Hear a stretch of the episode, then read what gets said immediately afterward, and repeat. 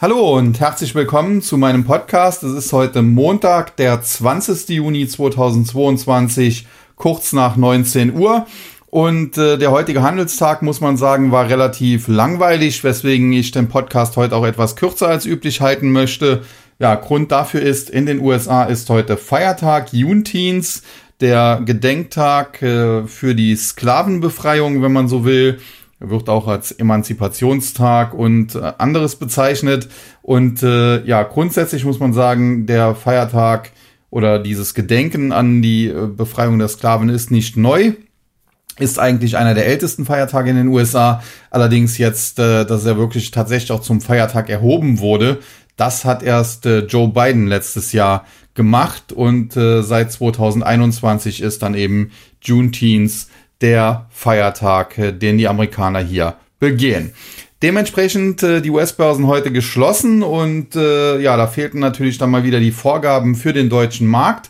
Am Freitag muss man ja sagen, sah es in den USA nicht so schlecht aus. Insbesondere die Technologiewerte an der Nasdaq hatten sich zum Handelsende hin doch äh, in, mit grünen Vorzeichen ins Wochenende verabschiedet. Der Dow Jones hatte am Ende ganz leicht verloren, aber insgesamt war es doch ein relativ stabiler Handelstag und äh, die außerbörslichen Indikationen, die es so jetzt äh, gab und auch immer noch gibt, die sehen ebenfalls positiv aus.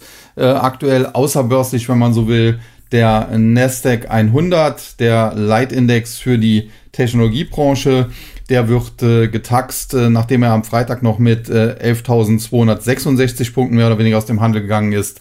Jetzt mit äh, 11.385 Punkten. Also hier doch ein äh, kleines Plus von etwas mehr als einem Prozent. Nichtsdestotrotz äh, kann das alles nicht darüber hinwegtäuschen, dass wir insgesamt natürlich schon heftige Verluste jetzt in diesem Jahr erlitten haben. Im Top äh, lag der Nasdaq 100 bei über 16.700 Punkten. Jetzt sind wir noch selbst mit dieser außerbörslichen Erholung, und da müssen wir morgen ja erstmal sehen, ob die Bestand hat, ja, äh, doch äh, mittlerweile über 5000 Punkte darunter, haben hier mehr als 30 Prozent schon verloren. Und ich hatte es zuletzt auch schon gesagt und äh, kann es jetzt hier auch nur nochmal wiederholen. Im Laufe dieser Börsenwoche, die eine sehr kurze ist, ist äh, theoretisch zumindest eine kleine Bärenmarkt-Rallye möglich. Nicht mehr so eine dynamische, wie wir das äh, Ende Mai, Anfang Juni gesehen hatten. Die hatte ich ja auch relativ gut getimt. Aber der Nasdaq 100 hat durchaus äh, das Potenzial Richtung 11.800, vielleicht sogar knapp über 12.000 Punkte zu steigen. Und das wären ja ausgehend jetzt von den Freitagsschlusskursen sogar ein Kursplus von etwa sieben, ja, etwas mehr als sieben Prozent vielleicht. Und äh, selbst ausgehend von den jetzt außerbörslichen Kursen, wo es ja schon, wie gesagt, etwa ein Prozent nach oben geht, ja, wäre es eben dann äh, etwa ein Prozent weniger, also so etwa sechs bis sieben Prozent. Ja, das alles ändert aber natürlich nichts, dass wir übergeordnet im Bärenmarkt sind und da werden wir auch bleiben und zwar genau so lange, bis die weltweiten Notenbanken, und da meine ich vor allen Dingen natürlich die Federal Reserve, ihre Geldpolitik ändern. Das aber ist nicht zu erwarten. So gab es, glaube ich, am Freitag war es noch einen Brief äh, der Federal Reserve, an die Politik und dort wurde nochmal betont, dass aktuell das Wichtigste sei, die Inflation wieder unter Kontrolle zu bringen, weil nur wenn die Inflation unter Kontrolle sei, könne die Wirtschaft prosperieren, könne der Arbeitsmarkt in den USA stabil sein und dementsprechend äh, kann man sich darauf einstellen, dass es hier keine allzu schnelle Wende in der Geldpolitik geben wird. Ist ja auch kein Wunder, es wurde zuvor Geld gedruckt ohne Ende. Und äh, ja, das muss eben jetzt äh, wieder so ein bisschen aus den Märkten abgesaugt werden. Es gibt natürlich nach wie vor die Hoffnung und die habe ich auch noch nicht verloren dass die Federal Reserve vielleicht nicht ganz so stark durchzieht. In Sachen Zinsen muss man sagen, da werden ja mittlerweile äh, am Ende des Zyklus äh, Leitzinsen von vier Prozent in den USA erwartet. Das halte ich für relativ hochgegriffen. Vielleicht werden es nur 3,5%. Prozent. Das wäre schon leicht positiv. Und äh, was man auch sagen muss, äh, das äh, Anleihe, äh, ja, Verkaufsprogramm ist es ja dann am Ende nämlich äh, dieses äh, Quantitative Tightening. Das hat jetzt im Juni zwar begonnen, aber erst einmal nur mit halber Kraft. Das soll jetzt auch im Juli und August noch mit äh, dieser halben Kraft weiterlaufen und dann aber ab September äh, verdoppelt werden auf 95 Milliarden US-Dollar pro Monat. Und wenn das passiert, kann man sich darauf einstellen, dass es auch nochmal ruckelig an den Märkten wird, spätestens dann äh, Ende August, äh, Anfang September. Und äh, es gibt allerdings eine gewisse Hoffnung, dass die Federal Reserve vielleicht sagt, okay, wir können auch damit leben, erst einmal weiterhin nur 47,5 Milliarden US-Dollar aus dem Markt abzuziehen. Das wäre natürlich dann auch positiv und könnte die Aktienmärkte kurzfristig stützen. Aber so weit sind wir halt noch nicht. Und äh, generell muss man sagen, auch wenn nur in Anführungszeichen 47,5 Milliarden abgezogen werden, dann ist das eben immer noch eine, ein Abzug von Geld und äh, dementsprechend wirkt das Ganze dann nicht unbedingt bullig, äh, wenn man da mal ganz ehrlich ist. Aber tatsächlich könnte es natürlich kurzfristig für eine gewisse Erleichterung sorgen, wenn die Federal Reserve hier vielleicht ein bisschen einlenken sollte. Aber ob es dazu kommen wird, das steht wie gesagt auch noch in den Sternen. Darauf würde ich jetzt auch definitiv noch nicht spekulieren. Vielmehr möchte ich auf das eingehen, was wir am Wochenende am Kryptomarkt auch erlebt haben. Denn dort ging es äh, ja rapide bergab, muss man sagen. Ethereum fiel deutlich unter die Marke von 1000 Dollar, glaube in Richtung 900 zurück im Tief. Äh, der Bitcoin brach unter die Marke von 20.000 US-Dollar ein, sogar unter 18.000 im Tief. 17.589 war, glaube ich, das genaue Tief in Dollar.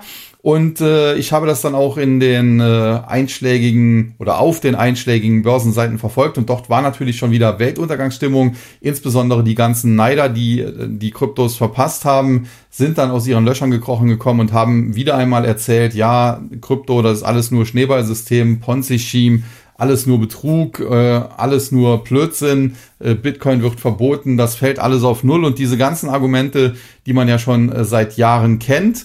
Und es kam dann eben so, wie es kommen musste. Ich habe das äh, bei Guidance äh, wie folgt geschrieben, wenn äh, im Prinzip jeder, und ich habe das so ein bisschen äh, ironisch geschrieben, wenn Bärbel, Dörte, Frank und Norbert aus ihren Löchern kommen und erklären, äh, der Bitcoin der sei gescheitert und werde jetzt auf Null fallen, seinem wahren inneren Wert und so weiter, dann äh, passiert meistens äh, das Gegenteil, denn es geht kurzfristig wieder nach oben. Und genau das haben wir gesehen. Der Bitcoin mittlerweile teilweise schon fast wieder an der 21.000 Dollar Marke gewesen. Prinzipiell ist das natürlich schön, insbesondere ein kurzfristiger Trade war da durchaus machbar.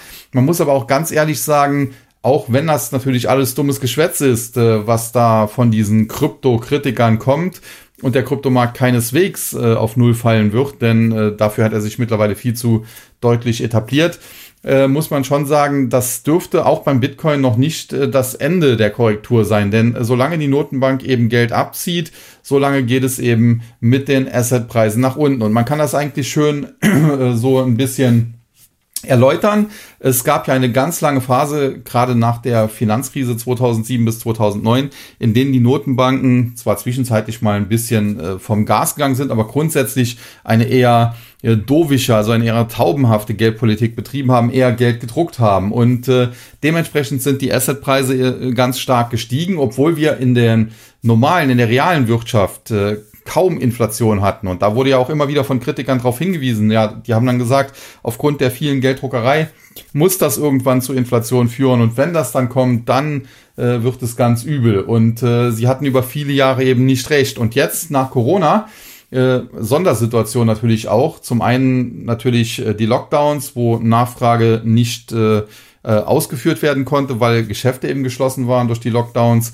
Und auf der anderen Seite dieser enorme äh, ja, geldpolitische Schub, den es gab, weil die Notenbanken eben dann Geld wie wahnsinnig gedruckt haben, der hat nun dazu geführt, dass wir tatsächlich äh, in den Verbraucherpreisen, also in der realen Wirtschaft, diese Inflation bekommen. Und interessanterweise führt das jetzt ausgerechnet dazu, äh, dass wir bei den Assetpreisen, wo wir ja vorher jahrelange Asset-Inflation hatten, äh, dass es jetzt da quasi zu Asset Deflation, also zu Asset Deflation kommt.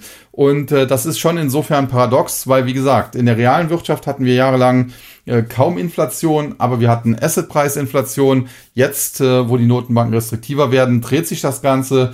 Äh, sie werden natürlich deswegen restriktiver, weil eben in der realen Welt mittlerweile die Inflation angekommen ist, aber das führt dann eben aktuell zu Asset Price Deflation. Und das ist natürlich schon ganz interessant und äh, deswegen warnt auch keine geringere als Katie Wood, die ja mittlerweile muss man sagen ehemalige Star-Fondsmanagerin äh, von ARK Invest, dass die Federal Reserve aufpassen muss, dass sie es eben nicht übertreibt, äh, dass sie da die Welt nicht äh, in eine deflationäre Krise stürzt. Und äh, man kann von Katie Wood halten, was man will. Als sie gehypt wurde, war ich sehr kritisch. Jetzt, wo sie nur noch kritisiert wird, stelle ich mich eher an ihre Seite. Und äh, tendenziell muss man schon sagen, die Dame hat nicht ganz Unrecht, wenn die Federal Reserve tatsächlich diesen Plan, den sie da vorgelegt hat, gnadenlos durchzieht, sprich die Zinsen bis vier Prozent oder sogar noch höher anhebt, gleichzeitig aber am Ende dann 95 Milliarden US-Dollar pro Monat aus dem Markt rauszieht, ja, dann werden wir deutlich, deutlich tiefere Kurse noch sehen.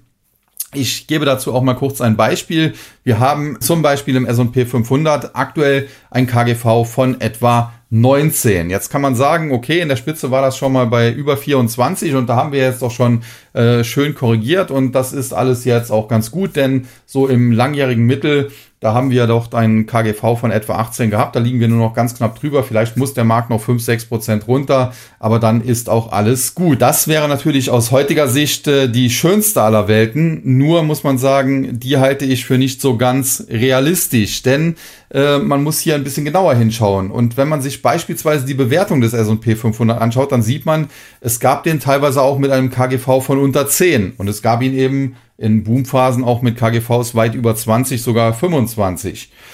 Im langjährigen Mittel liegt das KGV vielleicht um die 18, aber da haben die letzten 20 Jahre so etwa, also so etwa ab dem Jahr 2000, extrem geholfen und haben diesen langfristigen Mittelwert deutlich nach oben gedrückt, weil beispielsweise jetzt in den letzten Jahren das KGV ja äh, im Prinzip regelmäßig über 20 lag. Und äh, wenn man das jetzt mal so ein bisschen rausrechnet und sich anschaut, wie es denn vorher aussah, da muss man sagen, dann lag das KGV des S&P 500 eher so im Bereich von 14 bis maximal 15. Wenn man jetzt annimmt, okay, äh, diese Phase in den letzten 20 Jahren, da hatten wir tendenziell immer weiter sinkende Zinsen, am Schluss Null- oder Negativzinsen. Das äh, hat natürlich dazu geführt, dass beispielsweise Anleihen keine Alternative mehr geboten haben und dementsprechend war eine höhere Bewertung von Aktien durchaus möglich und die hat man dann irgendwann eben auch umgesetzt. Und wenn man das äh, sich so ein bisschen vor Augen führt, dann kann man sagen, okay, aber diese Null- und Negativzinsphase, die ist vorbei. Die Zinsen werden wahrscheinlich, äh, sagen wir mal, zumindest bis 3,5 Prozent steigen. Das ist im langfristigen Kontext vielleicht immer noch niedrig, aber natürlich deutlich mehr als Null- oder Negativzinsen. Und wenn man eben das äh, zur Grundlage dann nimmt und dann sagt, okay, das faire KGV des S&P 500 müsste eigentlich eher bei vielleicht 15 bis 16 liegen, ja, dann hat der Markt auf einmal doch wieder 15, vielleicht sogar 20 Prozent Korrekturpotenzial. Und dann, und das ist jetzt noch das Schlimmere, kommt hinzu, dass diese Bewertung aktuell ja nicht auf den realen Gewinnen basiert, sondern auf den Gewinnschätzungen der Analysten. Und die haben natürlich alles, aber keine Rezession eingepreist. Es äh, streiten sich ja heute noch die Gelehrten darüber, ob es überhaupt zu einer kommen wird in den USA. Und äh, dementsprechend äh, rechnen auch viele Analysten, also andere Analysten, die Analysten beobachten, inzwischen damit, äh, dass die Gewinnschätzungen deutlich zu hoch sind. Und äh, ja, man nimmt jetzt an, 20 Prozent zu hoch. Und wenn das so wäre, dann hätte man auf der einen Seite natürlich, um eine Korrektur des KGV von 19 in Richtung 15 bis 16 zu bringen, müsste man schon mal 20 Prozent im Markt korrigieren. Wenn die Gewinnschätzungen jetzt aber auch noch 20 Prozent zu hoch sind, müsste man noch mal 20 Prozent korrigieren. Und dann ist man sehr schnell bei über 40 Prozent Abwärtspotenzial. Und da sieht man, dass nach unten noch einiges möglich ist. Aber man muss natürlich immer sagen, das gilt nur dann, wenn die Federal Reserve auch wirklich durchzieht, wenn sie nicht umkippt und wenn sie tatsächlich sich äh, der Inflationsbekämpfung äh, in erster Linie verpflichtet fühlt und eben die Zinsen dann bis 3,5 oder sogar 4 Prozent oder sogar noch darüber hinaus anhebt und eben äh, quantitativ Tightening weiter durchzieht. Äh, was ich damit sagen will, ist, äh, wenn jetzt äh, viele Protagonisten aus ihren Löchern kommen und sagen, ja, der Markt hat mehr als 30 Prozent verloren, damit ist er günstig, da muss ich vorwarnen. Denn genauso wie eine Aktie wie beispielsweise Peloton oder Zoom sind ja immer meine Paradebeispiele bei 100 Dollar schon zu teuer war und trotzdem dann noch im Falle Peloton 120, 150 in der Spitze fast 180 Dollar gesehen hat oder im Falle Zoom 200, 300, 400 in der Spitze fast 600 Dollar gesehen hat, so kann es natürlich eben auch auf dem Weg nach unten sein dass der Markt zwar jetzt schon gut 30 Prozent verloren hat, dass er aber vielleicht nochmal 30 oder 40 Prozent verliert. Das ist keineswegs ausgeschlossen und insbesondere dann nicht, wenn man sich äh, anschaut, dass der Markt in den letzten Jahren natürlich überproportional stark gestiegen ist und insbesondere auch deutlich stärker gestiegen ist als beispielsweise das äh, in den USA äh, in den Bilanzen der Unternehmen ablesbar waren. Also die haben ihre, Unterne und ihre Unternehmensgewinne nicht innerhalb von zehn Jahren versechs- und versiebenfacht, wie das eben am Aktienmarkt der Fall war bei den Kursen. Ja, dennoch äh, muss man sagen, es gibt mittlerweile auch sehr, sehr viele Horrorprognosen. Jetzt habe ich heute eine Nachricht bekommen, Michael Burry sieht den S&P auf 2000 Punkte fallen. Was hältst du davon? Ja, das ist alles nicht völlig unmöglich. Wenn, wie gesagt, die Federal Reserve durchzieht, dann kann das durchaus sein, dass der gute Michael Burry, der damals auch schon das Platzen der Immobilienblase vorhergesehen hat, wobei das ja auch eine Zeit gedauert hat, bis er dann soweit war, äh, oder bis es dann soweit war, äh, dann könnte der durchaus recht haben und R&P kann auf 2000 Punkte fallen. Aber ich sage an dieser Stelle auch ganz klar, das ist nicht mein Basisszenario. Ich glaube, dass die Federal Reserve vorher umkippen wird, aber ich warne halt auch davor, äh, jetzt zu denken, ja, jetzt am, am, am Mittwoch oder Donnerstag kommt der Herr Paul raus und, und äh, dreht die Geldpolitik der Federal Reserve wieder von hawkisch auf dovisch und alles ist wieder gut. Und solange eben da nicht äh, zumindest mal gewisse Indizien darauf hindeuten, dass die Federal Reserve ihre Geldpolitik dreht, solange wäre ich sehr vorsichtig.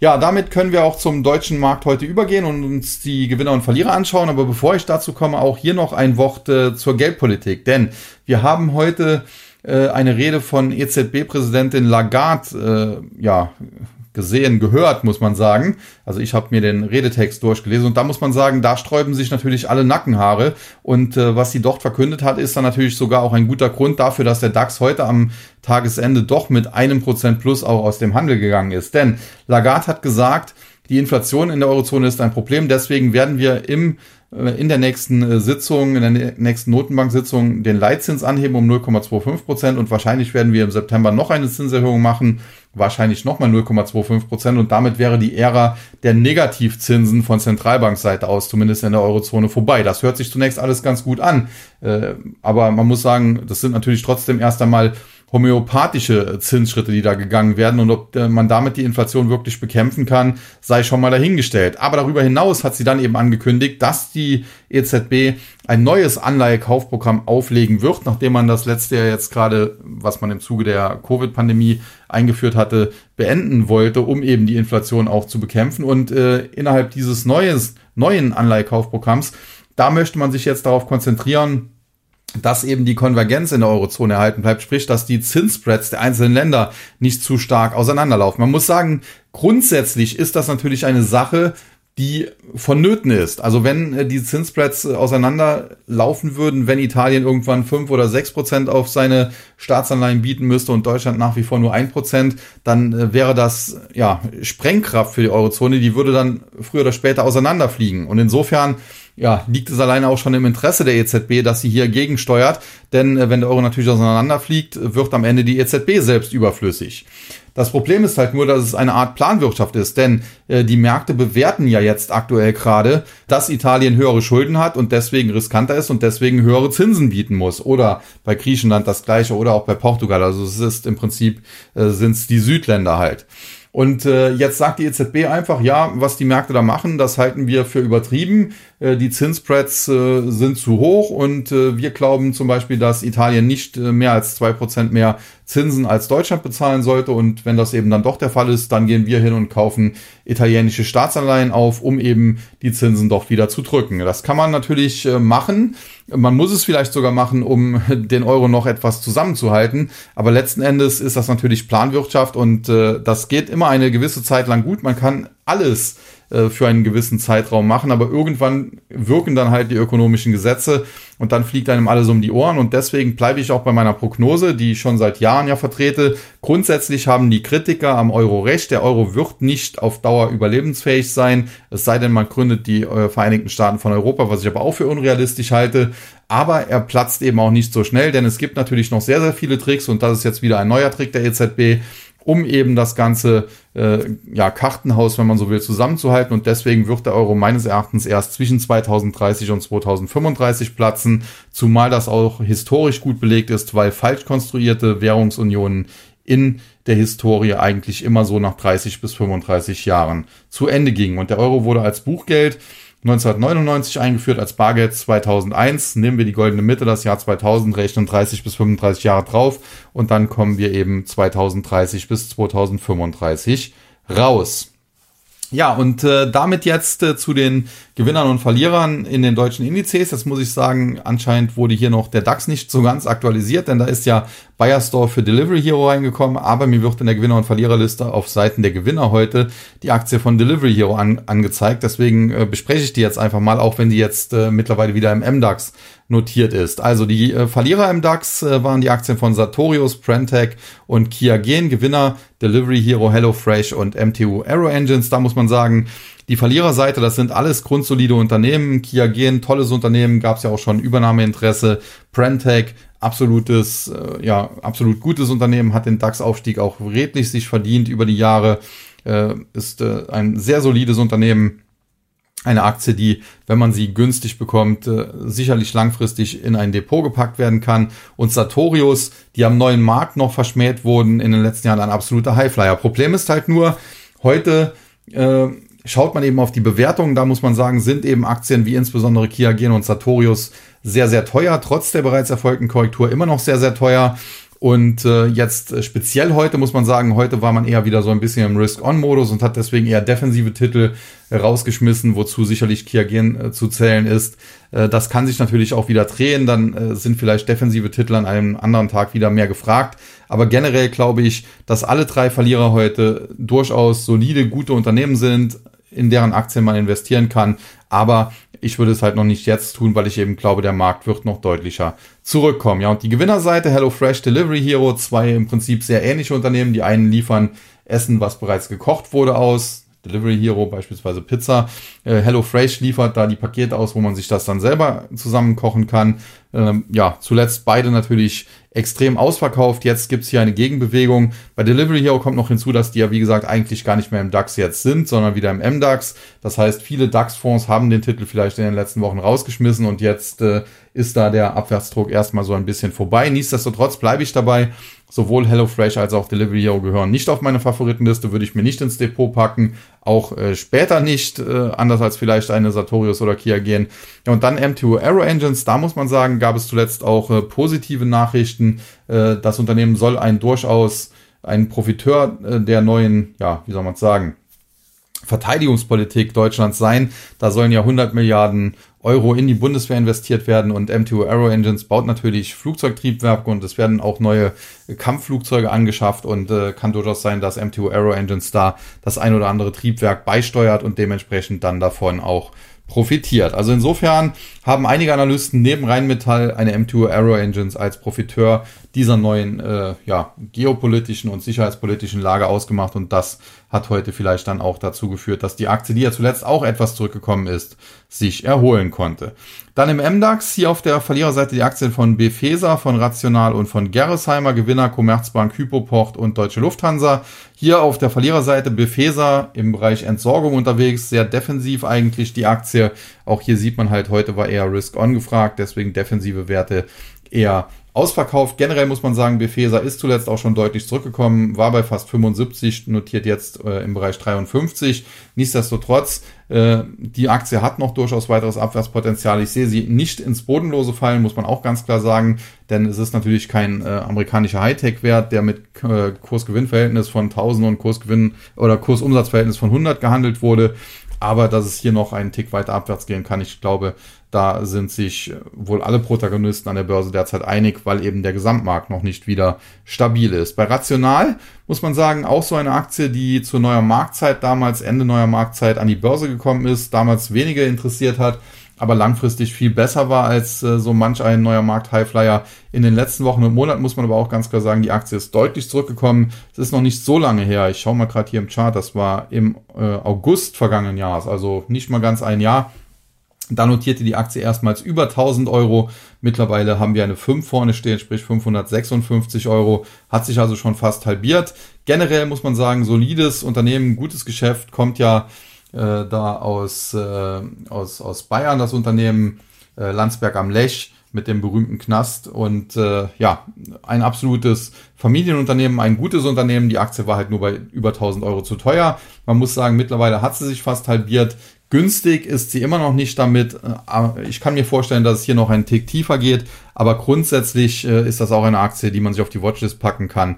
Wenn es die vielleicht für 400 oder unter 400 Euro geben würde, wäre sie vielleicht ganz interessant. Und dann Gerresheimer, ebenfalls so ein bisschen wie Prentec, eigentlich grundsolides Unternehmen. Äh, die Aktie zuletzt trotzdem deutlich zurückgekommen, muss man sagen. Charttechnisch äh, sieht die Lage auch alles andere als gut aus. Ist noch nicht so lange her, da stand die Aktie über 100. Mittlerweile notiert sie unter 70, also über 30 Prozent. Auch hier schon Kursverlust. Dennoch die 30 Prozent beispielsweise gegenüber Aktien wie äh, der gerade zuvor angesprochenen Rational äh, sieht das noch vergleichsweise stabil aus. Ich glaube allerdings, dass auch Gerresheimer mit dem Gesamtmarkt allerdings noch weiteres Kurspotenzial nach unten hat.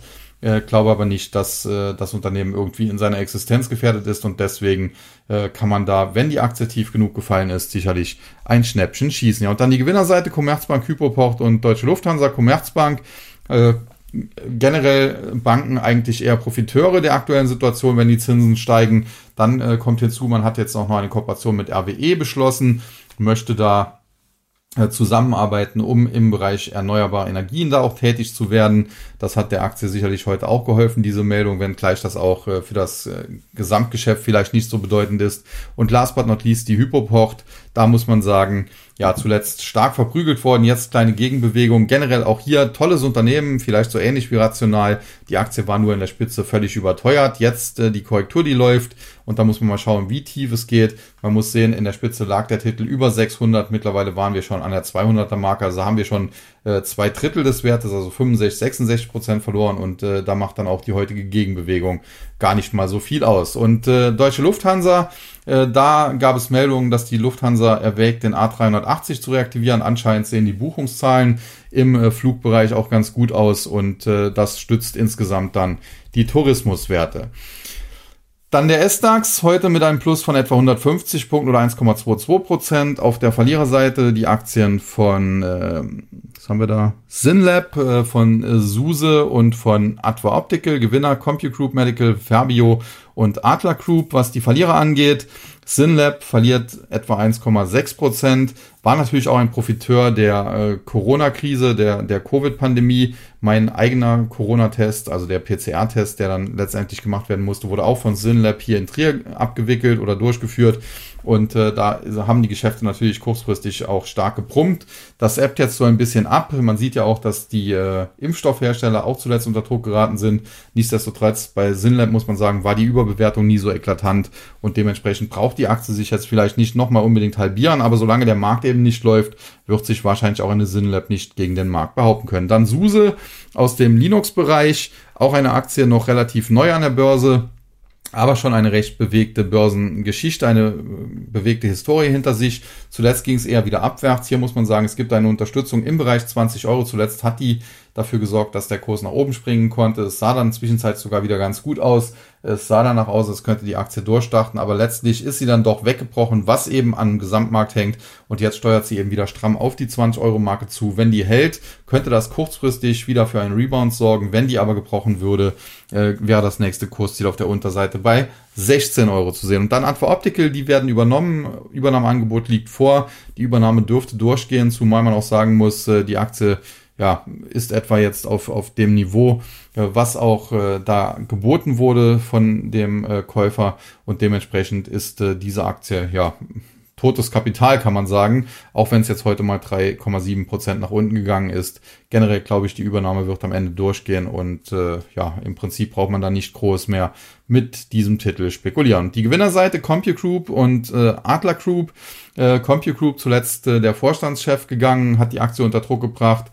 Äh, heute Gegenbewegung Adler Group gab es eine Short-Attacke wobei die Argumente des Shortsellers Fraser Perring richtig waren. Deswegen die Aktie daraufhin auch unter Druck geraten. Heute jetzt auch hier Gegenbewegung von über 8%. Ja, und dann Fabio, die haben natürlich auch profitiert äh, vom Russlandkrieg in der Ukraine von Putins Krieg in der Ukraine. Das hat natürlich kurzfristig dafür gesorgt, äh, dass der Ölpreis eben durch die Decke gegangen ist und dementsprechend hat man sich nach Alternativen umgesehen und ist dann natürlich sehr schnell auf Biosprit aufmerksam geworden. Zuletzt gab es dann aber Diskussionen, äh, dass man eben äh, landwirtschaftliche Produkte vielleicht nicht für die Produktion von Treibstoffen verwenden sollte, sondern äh, besser dafür sorgen sollte, dass die Leute satt werden. Deswegen gab es da auch zum Teil Stress. Da haben sich Manager von Verbio zum Teil auch sehr aggressiv gegen die Bundesregierung geäußert, was ich durchaus nachvollziehen kann. Aber auf der anderen Seite, die Bundesregierung bestimmt letztlich die Rahmenbedingungen für das Unternehmen. Dementsprechend sollte man da auch nicht zu forsch vorgehen. Sei es wie es sei, die Aktien sind zuletzt äh, im Zuge dessen etwas zurückgekommen. Der Ölpreis jetzt auch ein bisschen zurückgekommen, muss man allerdings sagen. Und äh, die Aktie kann heute 6% fast zulegen. Muss man aber mal schauen, wie nachhaltig das am Ende sein wird. Und dann der TechDAX, äh, zuletzt noch über 3000 gewesen, hatte ich gesagt. Äh, sieht eigentlich noch charttechnisch ganz brauchbar aus.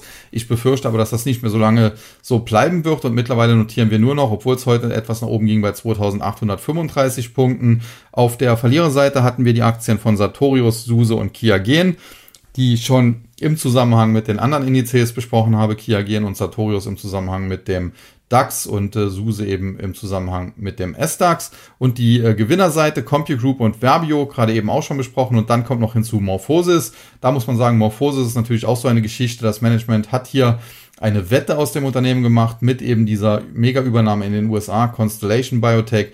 Und jetzt ist halt die Frage, geht diese Wette auf? Wenn ja, muss man sagen, hat das Management alles richtig gemacht, dann kann der Kurs explodieren, denn aktuell haben, hat man natürlich an der Börse mehr oder weniger nur die Risiken eingepreist, aber nicht unbedingt die Chancen, die sich vielleicht da auch raus ergeben. Wenn das Ganze aber nicht aufgeht und äh, diese Medikamenten und Therapien, die Constellation entwickelt hat und die Morphosis eben dann zum Erfolg, zu einem erfolgreichen Abschluss führen wollte, wenn das Ganze platzen wird, wenn äh, klinische Studien vielleicht nicht so ausgehen wie gedacht, ja, dann äh, kann das hier mit Morphosis sogar äh, letzten Endes äh, ganz bitter enden und äh, vielleicht sogar zu Ende gehen. Also insofern hat da Dr. Simon Maroney aus Australien, der langjährige Vorstandschef und äh, der ja auch ein Mitgründer dort war, sein Erbe ja aus heutiger Sicht in keine guten Hände gelegt. Wenn das Ganze gut ausgeht, kann man das Urteil natürlich noch revidieren. Das weiß keiner, das steht in den Sternen. Zuletzt jedenfalls hat Morphosis von äh, positiven Nachrichten profitieren können, äh, die ich glaube schon am Freitag aber auch rausgekommen sind. Denn das Unternehmen konnte eine Lizenzvereinbarung abschließen mit HiBio, einem amerikanischen, einem anderen amerikanischen Biotech-Unternehmen. Und äh, ja, da sind die Aussichten jetzt nicht so schlecht. Da kann es Meilensteinzahlungen, glaube ich, sogar von bis zu einer Milliarde geben. Man, äh, man kann auch mit Tantiemen rechnen. Wenn aber, und das ist auch hier wieder die Bedingung, ein entsprechendes Medikament, eine entsprechende Therapie äh, bis zur Marktreife geführt werden kann, in dem Fall dann eine, ein, ein, äh, geht es um einen Antikörper, den Morphosis entdeckt hat und äh, den jetzt eben HiBio weiterentwickeln möchte, bis dann am Ende eben ein Medikament daraus vielleicht wird. Ja, damit äh, bin ich durch. US-Gewinner und Verlierer brauche ich heute nicht besprechen, denn die US-Märkte sind zu. Wie gesagt, die Märkte insbesondere in Europa oder in Deutschland werden heute von der EZB gestützt, weil die eben im Prinzip auf der einen Seite zwar sagt, sie will Inflation bekämpfen und äh, deswegen hat sie ein Anleihekaufprogramm eingestellt und äh, möchte zweimal den Leitzins in den nächsten zwei Sitzungen erhöhen.